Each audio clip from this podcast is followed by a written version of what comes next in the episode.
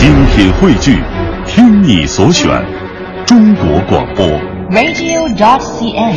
各大应用市场均可下载。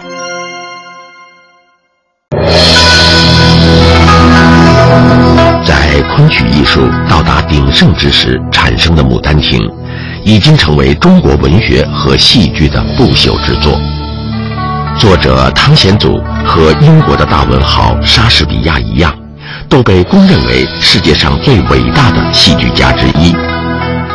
在东西方这两个戏剧家身上有着太多的巧合。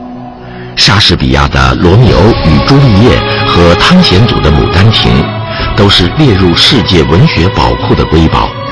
两人同属一个时代。更巧合的是，莎士比亚和汤显祖都是一六一六年逝世。相距遥远的东西方，为什么同时诞生了这两位戏剧家？一切都是偶然吗？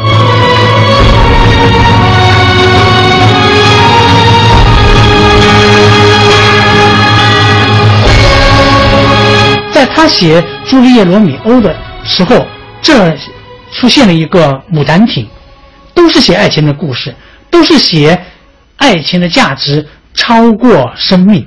为了情，你可以抛弃生命，这个是中西文化的共同的地方。明代晚期啊，中国的文化界、思想界出现了很多和传统不一样的一种新风气，和宋元以来的理学的传统，嗯，有矛盾的，不受传统束缚的，呃，要求自由解放的那么一种思潮，它就开始兴起。在那个情况下，出现了就是汤显祖这样的一个人。一五五零年。汤显祖出生时，明朝已经走过了一百八十二年的漫长历程，开始由兴盛转向没落。然而，在文学和艺术上却产生了世俗精神的繁荣，昆曲的兴盛几乎达到顶峰。汤显祖出生于江西临川，也就是今江西抚州市，祖上几代。文运兴盛，是颇负盛名的书香世家。汤显祖五岁就能做对子，二十一岁到南昌参加江西秋试，以第八名中举，世人无不对他寄予厚望。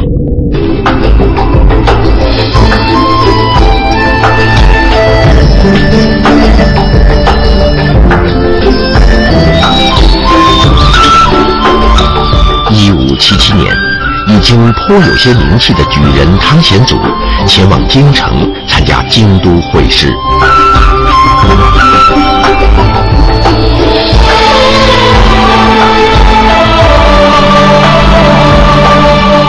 他二十多岁就去考试，才华出众，结果到了京城里面的长相是张居正，张居正很专横，就后人代行，叫汤显祖啊和他的儿子交往。张居正想要把他收纳做自己的这个门下，希望这么聪明的人，你们都来跟着我啊。那么我自己这个呃儿，我的儿子呢，将来也要进入官场啊，你们就变成一帮啊。他拒绝。他对张居正的专权有看法，他不愿意和长相的儿子交往。长相的张居正的儿子呢，后来就中了，高高的中了，汤显祖就落地了，考了几次都考不中。科举考试对人生的遗物，汤显祖终生不忘。读书读到没有了一点生趣意趣，这实在是人性的扭曲异化。他在《牡丹亭》中，让老儒生陈最良展示这种可悲的命运。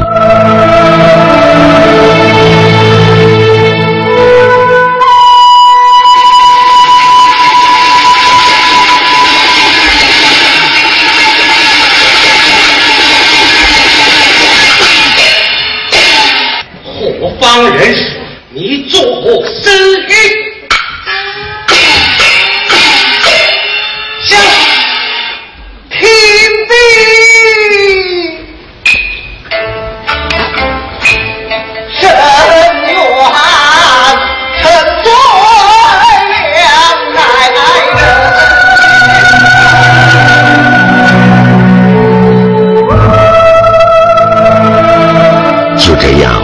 十三年寒窗，四度落地，直到张居正病死被弹劾，汤显祖才考中进士。这年他已经三十四岁。汤显祖处于两种思想、社会文化思想的一个极力交锋之中。到了明朝中叶，程朱理学已经成了一种社会的统治思想。程朱学派，啊，二程跟朱熹这个学派的影响呢，已经好像把什么东西都限制死了。那么这个呢，对于一个个人追求一个性灵跟个人追求真理有障碍。然后在这个时候呢，明朝中央就产生了挑战的、反叛的思想，由此到了明朝中央后期，万历年间。产生了新学左派，汤显祖就是新学左派的一个思想家。用今天的话来说，汤显祖他们所推崇的思想呢，就是个性主义的、尊重人性发展的一种思想，是一种叛逆的思想。在当初，今天可以用今天话说，就是先锋派思想。而汤显祖呼应这种思想，他提出的一个主张是什么呢？就是情。这个情在《牡丹亭》中就具体的体现为杜丽娘，就是情的化身。好不动人，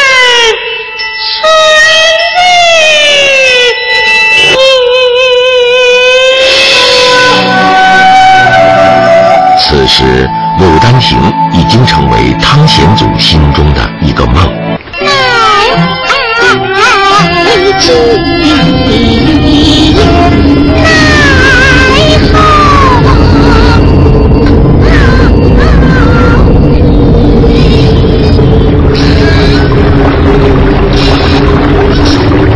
明朝万历十四至十七年，江南水旱相继，瘟疫流行。此时，汤显祖在南京担任无关紧要的闲职。他目击民间惨状，于万历十九年上论辅臣科陈书，揭露赈灾官员的贪贿之行，并进而抨击当朝宰辅，把万历朝的统治总结为前十年坏于张居正，后十年坏于申时行，词意严峻，震动朝野。结果呢，宰相就把他免职。让他到海南岛的一个县里边去做一个小官，然后再发配到浙江遂昌一个小县里面做个小官。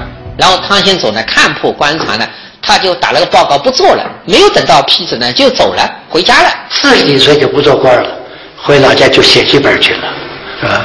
而他的很好的才华嘛，他就用在这上头了。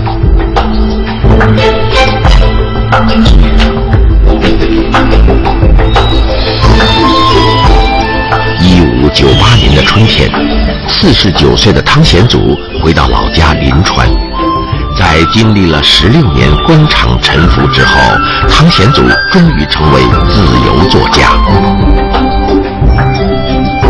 辞官的当年，汤显祖用了三四个月的时间，将脑海中的那个挥之不散的梦写就为不朽传奇《牡丹亭》。明清传奇是和《诗经》《楚辞》《汉赋》、呃汉魏六朝乐府民歌、唐诗宋词所并列的。明清传奇呢，指的就是包括昆曲在内的这些文人所创作的那些戏剧作品、剧本。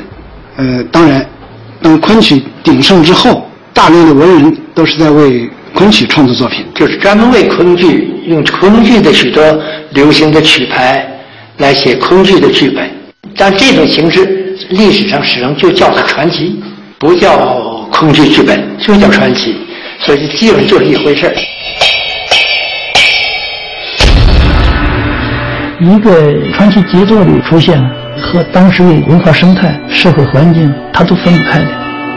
《牡丹亭》所以能够做出来，不是说一个作家他有了文学修养。他懂音乐，他就会做出好剧本。不是的，他现在不仅仅他是一个文学家，还是剧作家，他还是思想家。他的那个思想里头有很新很新的东西。他不只是单纯的追追寻我们狭义的艺术，而是他从追寻艺术领域当中呢，也希望得到一个思想的解放，跟他追寻理想。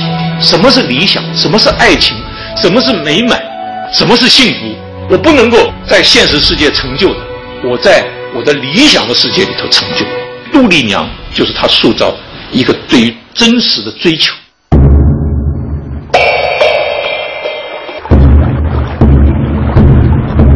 《牡丹亭》最初名为《还魂记》，故事的原型是宋代话本《杜丽娘暮色还魂》，但这个相对单薄的故事，在汤显祖的手中做了化腐朽为神奇的大改动。江西南安太守杜宝之女杜丽娘，在春天的感召下，与悲女春香。往后花园游玩，逛累了回房小睡，梦到书生柳梦梅出现，和他在牡丹亭梅花树下幽会。丽娘在梦中和想象中的情人尽情欢会，此后丽娘因相思抑郁而死。三年后，柳梦梅游学，偶宿园中。识得一画，连连呼叫，画中女子现身，和书生柳梦梅结为人鬼夫妻，终于成就一段生可以死，死可以生的感人姻缘。生着可以死，死可以生，死了还可以活过来。那个情如果到了一种最高的境界的话，它可以打动所有的人，可以感动天地。所以这个剧本很特别，就像白先勇先生理解的那样，是一种人情的美、精神的美、文学的美。《牡丹亭》写出来以后呢，有好多那个曲家批评汤显祖，虽然文字写的很棒、很漂亮，但是不合律、不合曲律，这样的词儿，如果要唱的话，就会傲舌天下人嗓子，就给他改。改了以后，他非常生气，啊，他说我这个不是这样的，戏就是要。把人物的思想感情表达出来，这个合律不合，我宁可傲舌天下人嗓子，天下嗓子都折了，我也不能改。在众多的反对者中，态度最坚决的当属苏州曲家沈景。沈景是吴江派作家的领军人物，他推崇传奇创作要严守曲律。不过，他并没有掩饰自己对于《牡丹亭》的喜爱，而且直接动手修改了剧本，使它更符合曲律，便于舞台演出。追求文学美和音乐美的统一，成为这个阶段传奇创作的主旋律。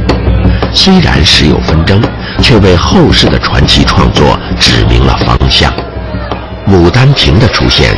在当时的戏剧文化界引起了不小的震动，当时的文人学士们几乎人手一册，早晚诵读，被称为天下第一本好戏。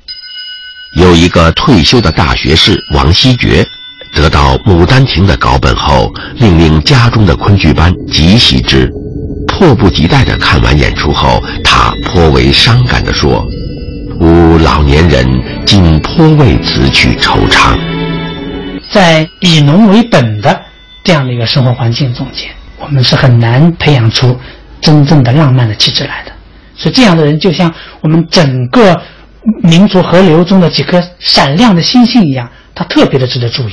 啊，很少，汤显祖是一个。《牡丹亭》无疑可以列入中国戏剧文化史上以最科研的标准选定的几部第一流的佳作之内。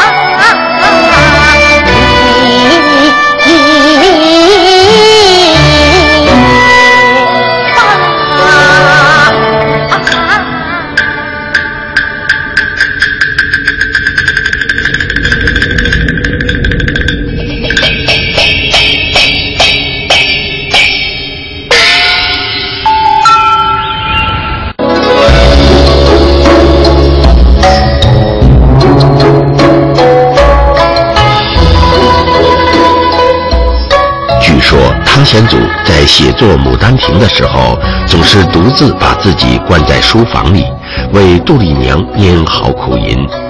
他对丽娘的钟爱已经到了白日消磨肠断句的程度。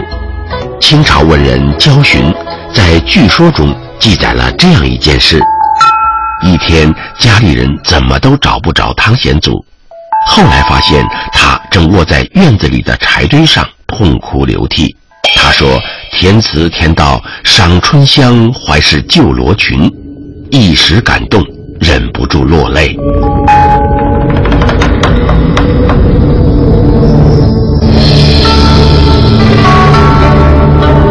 牡丹亭寄托了汤显祖的全部理想，而杜丽娘这一形象更是汤显祖的自喻。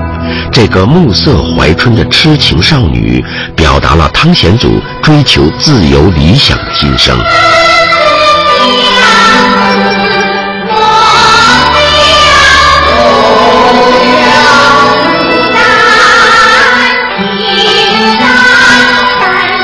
但是相思莫相负，牡丹亭上三生路。在全本戏中，这两句曲文反复咏叹。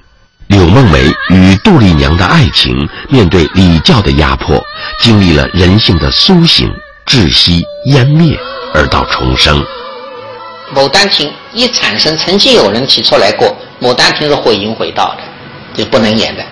但是呢，这个后来呢，连批评他的人自己也觉得这个戏很好，因为他确实文采斐然。这个确实是情节吸引人，确实是这个杜丽娘的形象很感人，所以他是用艺术的魅力传达了深刻的思想，获得了广大的观众。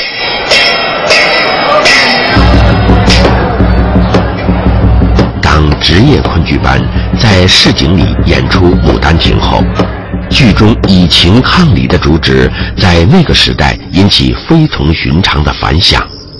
一个叫冯小青的扬州女子，年纪轻轻嫁到杭州给人做小妾，她受尽折磨，只能与杜丽娘对话。一天，她写下诗篇：“冷雨幽窗不可听，挑灯闲看牡丹亭。人间亦有痴与我，岂独伤心是小青。”小青十八岁夭亡，不久。剧作家吴炳以此为题材，写了一部《辽杜更》，和《牡丹亭》一起流传至今。在当时，对一个女人来讲，最重要的是我对于自己一生的婚姻、爱情、美满的家庭、美满的这个这个人生的追求，我能够怎么样才可以追寻到？就生生死死，我连死都不怕了，我来追寻我追寻你。我的理想，所以汤显祖他这整个这个构筑实在是很耐人寻味，实在是很了不起。汤显祖的《牡丹亭》开发了后来曹雪芹的《红楼梦》，汤显祖的整个的思想的脉络，甚至他的对于人生意义的探索，在曹雪芹的写作过程中，他跟脂砚斋，我们不知道脂砚斋到底是谁了，跟脂砚斋的交流。是讨论过，所以这非常有意思。汤显祖、曹雪芹这两个大的文学家，对于怎么追求自己个人的自由、心灵的自由，都有所探索。所以这就造成这些作品是怎么重要。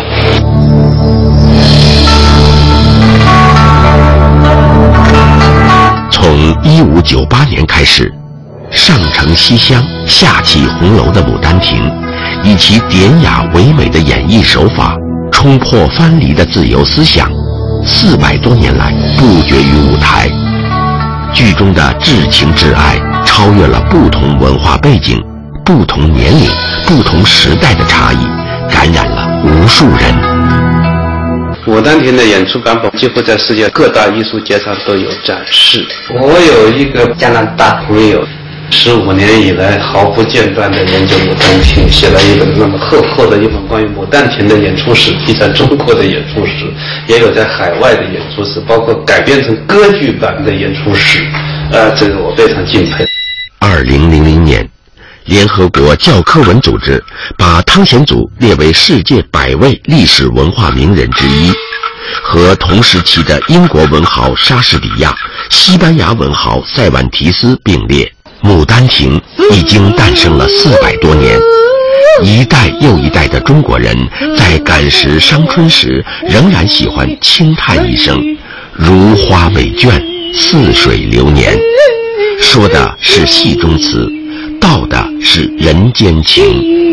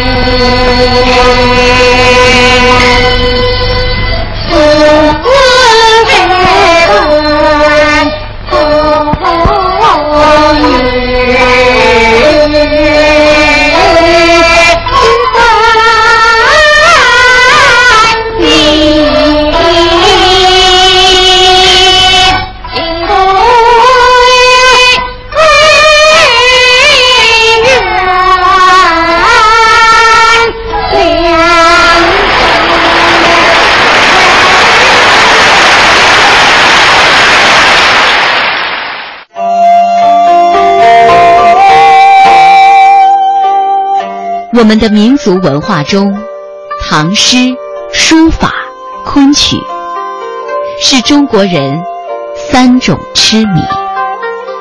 与出自文化学者余秋雨。